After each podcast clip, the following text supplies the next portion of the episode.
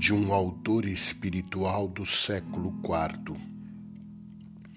Oremos também nós a Deus, oremos no amor e na imensa esperança de que Ele nos concederá a celeste graça do dom do Espírito.